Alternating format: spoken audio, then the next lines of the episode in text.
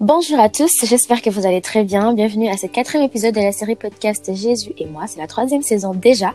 Merci d'être de notre aujourd'hui. Alors dans cette capsule, nous avons un invité très spécial, un ami à moi, Josué Chibenda, lequel je vais laisser se présenter. Euh, mais juste vite fait, c'est quelqu'un qui aime beaucoup le Seigneur, qui est très proche de Dieu, qui a une relation particulière. Mais je vais vous laisser découvrir tout ça après. Mais en attendant, je vous le présente. Joe? Bonjour Jen. Ça va? Super bien et toi? Ça va. Merci d'avoir accepté mon invitation. Ça me fait vraiment plaisir de t'avoir à cet euh, quatrième épisode. C'est un honneur pour moi de, de, pouvoir participer à ça. Super. Alors, euh, je ne t'ai pas vraiment présenté. Tu voudrais bien nous faire l'honneur de savoir qui tu es vraiment? Il euh, n'y a pas vraiment beaucoup de choses à dire sur moi. Tu as presque tout dit. Je m'appelle Josué Shibenda. J'aime le Seigneur Jésus. Je suis chanteur et compositeur musical. Dieu a oublié de dire qu'en plus d'aimer le chant, d'aimer le Seigneur, c'est un photographe. Il a, il a le cœur pour l'humanité. Il aime le monde et euh, c'est vraiment ce qui fait sa différence. Alors, euh, Joe, il, euh, il, il aime chanter, oui, mais en plus, il est né dans une famille de gens qui chantent. Est-ce que tu pourrais, en bref, en bref, hein, juste nous dire ça fait quoi d'être dans un groupe de une famille où les gens chantent tout le temps? C'est des personnes qui sont nées dans les chants oh, oh. parce qu'en fait à la base c'est euh, c'est que tu tombes dedans comme ça. Et je dirais pas que j'ai j'ai choisi d'être euh, d'être dans un groupe au départ comme ça. C'est parce que bon voilà t'es là t'as tous tes frères qui chantent et, puis voilà bon t'entraînes aussi on t'emballe dedans mais après, euh, ça devient une passion. Ça se transforme en quelque chose d'autre. Ok. Et on a du mal à s'en séparer au final. Ok. Alors, Josué, tu as perdu ton père, tu étais super jeune. Tu avais quel âge? Euh, 9 ans, 10 ans? 9 ans, je pense. Ok. Yeah à ce moment-là, quelle a été ta réaction? Certes, tu as grandi dans une famille chrétienne, euh, dans un dans un entourage où les gens priaient beaucoup, qui étaient proches de Dieu quand même, mais peut-être que ta relation avec Dieu était euh, pas encore forgée ou encore elle a été ébranlée. Comment comment est-ce que tu l'as vécu en fait? Euh, En fait, il y a quelque chose d'assez particulier que j'ai toujours dénoté dans dans ma vie, c'est que depuis que je suis tout petit, je pense que Dieu, il a toujours été là. Mhm. Notre relation, elle a toujours existé. Mhm. Certes, il y a des fois où j'ai pas toujours été in, mais lui, il a toujours été là. Et euh,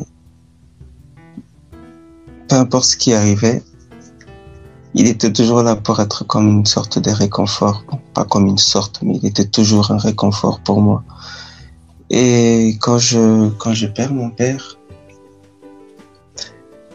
euh, j'étais le dernier à être informé parce que bon, je n'avais que 9 ans et beaucoup de gens pensaient que j'étais pas encore prêt à, à comprendre ce que ça voulait représenter, mais quand j'ai appris la nouvelle, euh, dans ma tête, ce qui se passe en premier, c'est tu ne verras plus jamais cette personne. Mhm. Tu pourras plus jamais lui parler. Et ça faisait déjà deux semaines qu'on ne s'était pas vu parce qu'on venait de voyager. Mhm.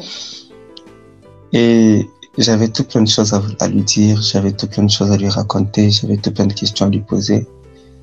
Mais je me disais que je ne pourrais plus faire ça. Mm. Et c'était pas juste plus, mais c'était plus jamais. Mm. L'idée de ce plus jamais là était très lourd, Mhm. vraiment très. Et ça, ça m'a fait pleurer. Mhm. Je pense que c'est c'est la chose qui m'a vraiment fait pleurer, c'est l'idée de savoir que il y aurait un plus jamais entre lui et moi. Mm. Je l'avais toujours eu à côté de moi et là c'était kind of fini. Mais Mhm. très rapidement, euh, au fond de moi, j'entends une pensée qui me disait, tu as beau pleurer, tu changeras rien. Mm. Plus vite tu te relèves, mieux c'est. À un si bas âge comme ça, tu entends ça. J'aimerais bien juste comprendre. J'ai justement dit, je n'ai pas dit que c'est Dieu qui me l'a dit comme ça. Ok? Ok. J'ai Mhm. dit que c'était une pensée qui est montée au fond de moi. Et ça, ça m'a permis de, de surmonter ça. Je, je sais que Mhm. c'était quelque chose que, que Dieu a mis au fond de moi, mais c'est venu Mhm. comme une pensée. Une pensée de moi. J'ai commencé à réfléchir et je me suis dit, tiens, écoute, euh, tu as beau pleurer, tu as beau pleurer encore et encore, ça n'arrange pas Mhm. les choses. Là maintenant, ce qu'il faudrait, c'est essayer d'arranger les choses, essayer d'aller de l'avant, essayer de penser à l'avenir. Le passé, il est passé. Maintenant, c'est Mhm. l'avenir qu'il faut voir. Et je me rappelle bien, c'est à ce moment-là que j'ai commencé à essuyer mes larmes. Je pense que ma sœur, celle qui vient juste avant moi, elle a remarqué que j'ai j'ai arrêté de pleurer subitement. Je les regarde et je commence à lui consoler. Je lui dis, il faut pas que tu pleures fort. Elle m'a Mhm. regardé avec un air de, tu comprends pas ce que tu es en train de raconter. Bah, je savais ce que je disais. Et j'ai commencé à consoler toutes mes sœurs et au lieu que ça les console, bizarrement, ça les faisait beaucoup plus mal. Et comment cette, euh, cette situation qui est arrivée soudainement comme ça, il a, il a contribué, si je peux dire, à renforcer ou à transformer la relation que tu avais déjà avec Dieu, avec Jésus? Ouf, ouf, ouf. Tu vas peut-être trouver bizarre ce que je vais dire, Essaye voir. mais je remercie beaucoup Dieu. Je lui, je lui suis vraiment reconnaissant pour ce moment particulier de ma vie. Mhm. C'est vrai qu'on qu'on ne peut pas savoir ce qui, ce qui serait arrivé dans d'autres cas, mais je Mm. pense que cela a été un très grand boost pour moi personnellement de pouvoir rencontrer Dieu. Pourquoi? Parce Mm. que euh, c'est vrai que j'ai grandi dans une famille chrétienne, on priait, on, on faisait tout ça, on servait Dieu même. Mais il y avait une chose, c'est que on était un peu comme Israël et Dieu à l'époque où Mm. ils étaient dans les déserts. Il fallait que Moïse soit là pour parler avec Dieu et puis voilà. C'était le Dieu de Moïse, tu vois. Mhm. Ce n'était pas, ce n'était pas vraiment le Dieu d'Israël. Alors que Dieu Mm. voulait qu'il soit le Dieu d'Israël. Et, et c'était un peu la même histoire. Moi, j'étais là, j'étais bien. C'est mon père. Quand j'ai un problème, tiens, par exemple, quand, quand je faisais un cauchemar, je prie Mhm. pas. Je vais voir Mhm. mon père. Lui va prier son Dieu. Mhm. Et puis c'est ok. Le pire, c'est que même euh, quand, quand tu as un problème, tu te rattaches plus à papa va résoudre le problème. Et voilà. So, quand je le perds, euh, il fallait que j'ai un père. Et c'est là que tu es intervenu. Wow. J'ai compris quelque chose, c'est que Dieu, il n'aime pas euh, qu'on le partage. Il Mhm. n'aime pas partager sa place avec quelqu'un d'autre. Mm. Je ne dis pas qu'il ne faudrait pas qu'on aime nos parents. Il faudrait qu'on les aime beaucoup. Il faudrait qu'on leur fasse honneur et, et tout ce qui va avec, qu'on leur respecte. Mhm. Mais seulement, il y a Dieu au-dessus de tout ça. Et au-dessus de nos parents, il faudrait qu'on mette Dieu. Et si Dieu n'a pas sa place, c'est dangereux. Yeah, je comprends. Yeah. C'est vraiment incroyable de d'entendre euh, euh, comment dirais-je une version moins dans ce qu'on connaît quoi. Hein. J'ai quand, quand j'ai perdu mon parent, je, je me suis je sais pas acheté dépressive, euh, je comprenais rien, j'ai arrêté de servir le Seigneur. Toi tout ce que Mhm. entend d'habitude au contraire c'est juste comme ah non je me suis juste rendu compte que ah finalement en fait Dieu tu es aussi mon Dieu quoi. Et puis voilà c'est tout on a continué la marche. Yeah, yeah. Et puis c'est même pas qu'on a continué la marche. C'est là qu'on commence une marche, au fait. Parce que je Ah me ben moi j'ai dit qu'on continue parce que tu dis que bah tu as dit que Hmm. tu t'es toujours tu as toujours su qu'il a toujours été là du coup c'est pas comme si vous avez arrêté et là on recommence non c'est juste bon on était là mais continuons mais continuons mieux quoi Tu vois? C'est pour ça que j'ai Yeah. dit que vous avez continué la marche. Mais toi, tu peux Mhm. m'expliquer ton principe de commencer. Ça veut dire quoi quand vous avez commencé? Pourquoi je parle de commencer? Parce Mhm. qu'avant ça, comme je l'ai dit tout à l'heure, j'avais pas de mon Dieu. Tu vois? Mhm. Ok, C'était le Dieu de quelqu'un d'autre. Ok? D'accord.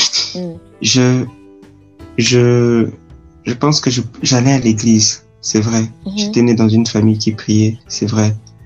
Je servais. C'est vrai. J'étais dans les services à l'église et tout ça. Mais je ne connaissais pas Dieu. Mhm. Je- vois. pas encore approprié. Et même que je pourrais même dire que je ne l'avais pas encore reçu. Jésus. Yeah, Ok. yeah. Et, et c'est là en fait qu'on voit et qu'on peut par exemple parler de de tout ce processus sur Mhm. lesquels euh, il y a la différence entre euh, avoir reçu Jésus et juste être là en train de servir dans une église. Mhm. Mhm. Tu vois, c'est que Yeah. il y a cette particularité que vous avez avec lui qui Mhm. est différente du fait que voilà tu es dans une assemblée tu es dans Mm. un tout il n'est pas question d'un tout il est question d'une vie Yeah. personnelle Mhm. je, je, je l'ai dit peut-être c'est que euh, ma famille c'était une famille de serviteurs ils, ils, ils chantaient avant que je vienne tout le monde Mm. est passé dans, dans un processus où euh, ils passent à la chorale des enfants ensuite à la chorale des jeunes ensuite Mm. dans chorale et tout ça. Moi j'ai pas fait Le ça parcours, quoi. Mhm. moi j'ai pas fait ça. J'étais tout le temps à côté de maman à l'église. Et, et puis voilà. Mhm. quand il a fallu que on commence l'œuvre séparément de de ce qui était l'ordre ecclésiastique et tout ça il a fallu que tous les enfants servent. Et Mhm. je suis entré dedans. C'est pas que je, je me suis dit yeah moi aussi je vais participer. Non c'était genre ok tout le monde va participer. C'était comme quand on dit aux enfants voilà il est temps pour aller à l'école Ah, ok. Yeah, so je suis juste embarqué, je me suis juste embarqué dedans comme ça, mais c'est après, c'est après en fait que moi je, je rencontre Dieu Ok. comme ça. Je comprends. Yeah. Ok. Alors, qu'est-ce que tu dirais à quelqu'un justement euh, perdre un parent? On a l'impression dans ton témoignage que ça a été facile, pourtant ça ne l'est pas. Euh, c'est toujours dur. Alors, qu'est-ce que tu dirais à quelqu'un qui, du jour au lendemain, comme tu as dit, on n'a plus personne vers qui on peut courir pour dire papa, maman, euh, j'ai besoin de toi, j'ai besoin de te parler, j'ai besoin de me confier, ou peu importe. Comment est-ce que tu, tu dirais à cette personne de de on peut s'en sortir quoi Euh... ça n'a jamais été facile de, de pouvoir réconforter quelqu'un qui vient de perdre un parent. Mm. Mais ma propre famille, j'ai pas réussi à les, les réconforter de, de, de mon père. Mhm. Parce que, en fait, il y a une chose, c'est que quand tu perds quelqu'un, tu le ressens. c'est vrai Et dans ma, de par ma propre expérience, je pense que la seule chose qu'on doit faire, c'est arriver à l'accepter au plus vite. ok Chacun a le temps qu'il lui faut pour pouvoir accepter ce genre de choses. Moi, ça m'a pris 15 minutes. Une autre personne, ça lui prendrait 5 ans. Mhm. Mais si tu le peux, accepte-le le plus tôt que possible. Ça te Mm. ferait moins mal. Parce que au-delà, au-delà du fait de te faire du mal, ça, ça t'évite beaucoup de choses. Je ne vais pas vraiment entrer dans les profondeurs spirituelles de la chose, mais ça t'évite beaucoup de choses, des, des malheurs qui pourraient t'arriver seulement parce que tu passes ton temps à faire le deuil encore et encore Mm. et encore.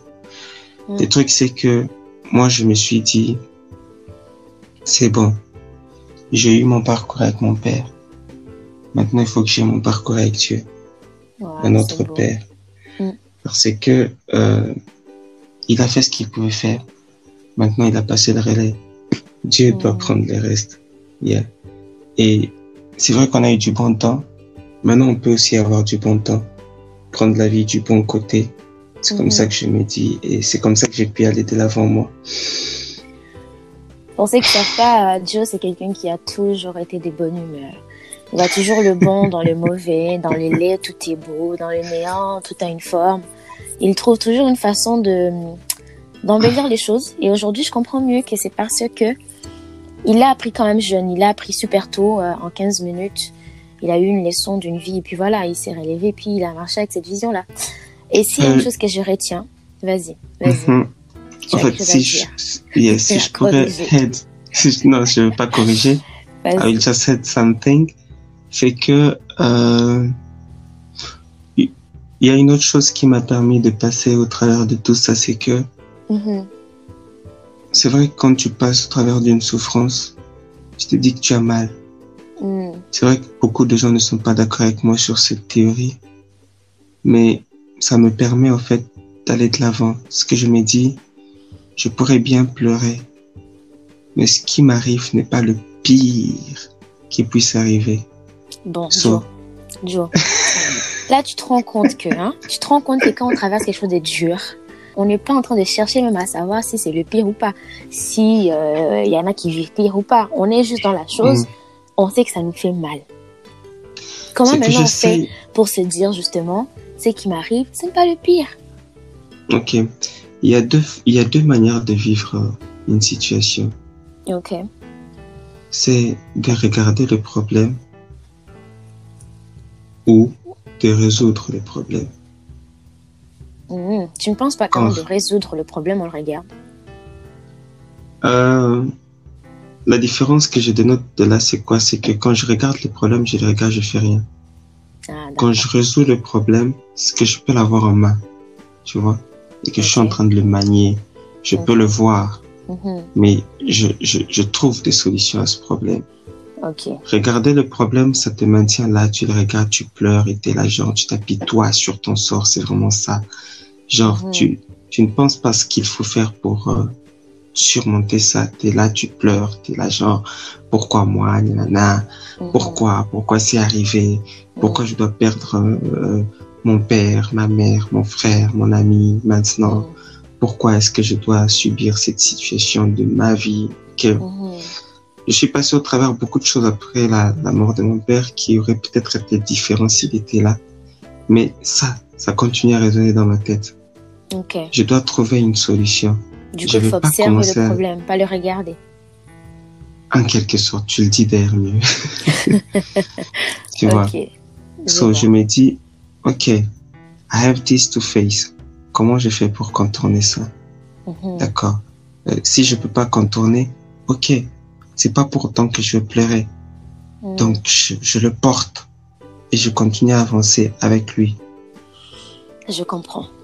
Alors, euh, j'aimerais conclure en disant que j'ai retenu une chose importante. Bon, du coup, deux, parce qu'il est venu ajouter la dernière chose à la dernière minute. Mais la première chose que j'ai retenue au début quand il a parlé, c'est que dans les moments durs, il faut en fait savoir que ça peut aussi être le moment dans lequel on rencontre Dieu. Il dit, euh, les enfants d'Israël, Jésus, Dieu voulait être leur, Dieu à eux. Mais au début, il ne semblait être que le Dieu de Moïse. Et lui, lorsqu'il a perdu son père, ben, c'était plus le Dieu de son père, c'était aussi devenu son Dieu. Donc il a fait sa rencontre avec Dieu dans ces moments de difficultés-là. C'est que plus souvent dans la vie, on ne fait pas en fait, parce qu'on ne, on ne, on ne cherche pas à essayer de voir la présence de Dieu dans ces situations-là. Et c'est là où ça m'amène à la deuxième chose qu'il a dit, il faut observer la situation. Peut-être qu'en l'analysant bien, on pourrait voir justement la présence de Dieu, on verrait l'empreinte de Dieu dans la chose, on verrait le reflet de Dieu dans ce qui se passe. C'est vrai que, comme je l'ai dit d'ailleurs, c'est pas facile. Quand on traverse une situation dure, on se concentre que sur combien ça fait mal, comment est-ce qu'on pourrait s'en sortir. Alors que dans ces temps-là, il serait très bien de juste observer, analyser, voir, ah, peut-être que la main de Dieu est là. Donc, euh, et surtout, et surtout, je, sais, je sais que j'augmente beaucoup de choses. Joe, il aime beaucoup ça sera la dernière chose. ça sera la dernière chose que je vais augmenter. Ne pas oublier que la Bible dit une chose ah. à laquelle il faudrait toujours s'accrocher. Oui. C'est que toute chose concourt au bien de ceux qui aiment Dieu. Mm. Alors, si on aime Dieu dans toutes les circonstances que, dans lesquelles on pourrait se retrouver, toutes les situations qu'on pourrait traverser, on doit toujours se dire que il y a un bien dans mm. ça. Mm-hmm. Je fais un accident, il y a un bien dans ça.